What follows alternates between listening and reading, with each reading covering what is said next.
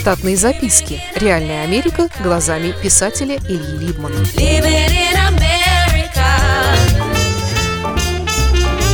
Кое-что о прошедшем лете Дмитрии Быкове и Стивене Кинге. Лето – это время, когда даже у самых больших бездельников расписание жизни меняется. Оказывается, что существуют еще всякого рода дачи с комарами, прополками и насильственным удобрением псевдоурожаев. Но с другой стороны, мы слышим птиц, включая третьих петухов и охранников гусей. В жаркую погоду мы приноравливаемся купаться в быстрой речуге с порогами, свет воды в которой напоминает нам пожарный водоем около кузницы из нашего детства. Летнее чтение становится внеклассным, легким, а иногда и просто шапочным. Мы видим больше раздетых до футболок и блузок людей и замечаем, что несмотря на глобализацию, многие русские женщины по-прежнему не бреют ног. Они все еще ошибочно думают, что выглядят как француженки. Но, увы, это не так.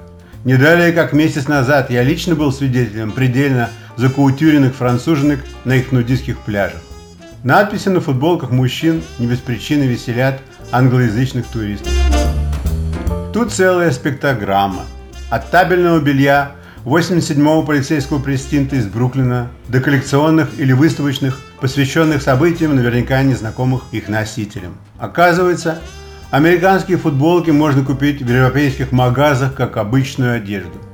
Я подозреваю, что их делали не в Штатах, но это уже не имеет значения.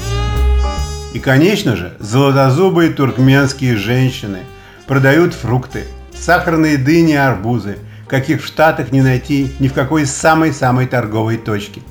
Один туркмен сказал мне, что существует легенда о том, как бедра туркменских женщин стали похожими на округлости туркменских дынь. Или наоборот. И только спортзал стоит без изменений и манит к себе приятным холодком и скидками на летний период для новых членов и приезжих. Продолжая тему спортивного зала, хочу сказать, что слушать просто музыку мне не интересно, потому что знаю, что там будет дальше, вместе с ходьбой или бегом это не делает отдушной телу.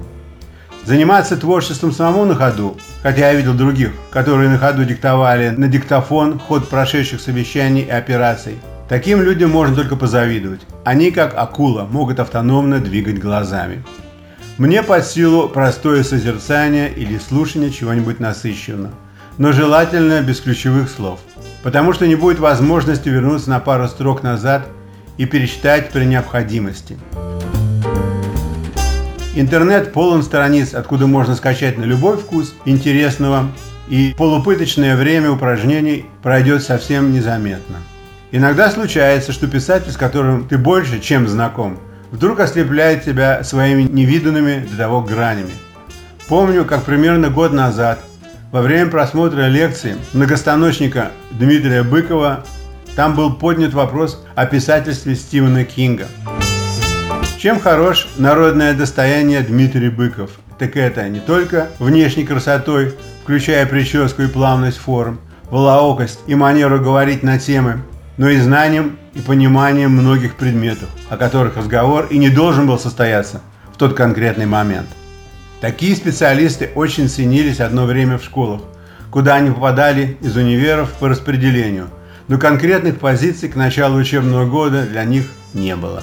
И вот похожим сентябрьским деньком, когда опавшие лепестки с поздравительных букетов не успели еще и подмести, завуч, выпустевший учительской, обращает внимание на молодого человека, который никуда не спешит, а просто читает что-то, выставшее прошлогоднее на доске объявлений. Она осторожно его спрашивает, почему он здесь, а не в классе с детьми. А он ей отвечает, что для него пока нет расписания уроков. В эту минуту в учительскую входит кто-то и с порога оповещает завуча, что преподаватель физики подвернула ногу при выходе из своей машины, и ее увезли в больницу. Завуч спрашивает молодого человека, может ли он вести урок физики у седьмого класса. Молодой человек говорит, что может. Позднее выясняется, что он может вести практически любые уроки и во всех классах. Примерно такой же человек и Дмитрий Быков. Много лет пройдет, и осенним дождливым вечерком в кресле кайталки с беззубой улыбкой на все еще приятном лице, он окажется пожизненным буремистом в каком-нибудь пансионате. Короче, когда на видео разговор Быкова неожиданно с Пелевина переметнулся на Кинга, и от Быкова я узнал, что в России на него культ с сотнями тысяч почитателей и гигантскими тиражами книг, с творчеством Кинга я познакомился до того автономно, потому что читал его довольно плотно почти все 80-е годы по-английски. Я и понятия не имел, как он выглядит отпечатанным и как звучит по-русски. После слов Быкова приблизительно представил себе популярность, но про объяснение феномена даже и не подумал. И только несколько дней назад одни печальные новости о самоубийстве двух девочек вернули меня к Кингу. Девочки сделали свой выход из окна верхнего этажа, как было описано в книге Кинга «Пост сдан». Оказалось, что Кинг при умелом переводе очень русский писатель.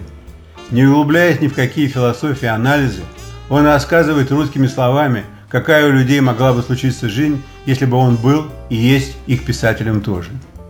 Переводы его произведений очень хороши. Возможно, что порой и посильнее оригиналов.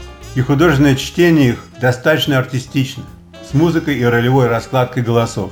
Стивен Кинг мог бы стать современным культурным атташе американцев русскому народу и быть понятым и горячо любимым прямо с порога. Да он и есть. Штатные записки. Реальная Америка глазами писателя Ильи Либмана. Читайте книги русского писателя современной Америки Ильи Либмана. В них живо и не скучно описываются нестандартные ситуации, происходившие с бывшими гражданами Советского Союза на фоне американского урбанистического ландшафта.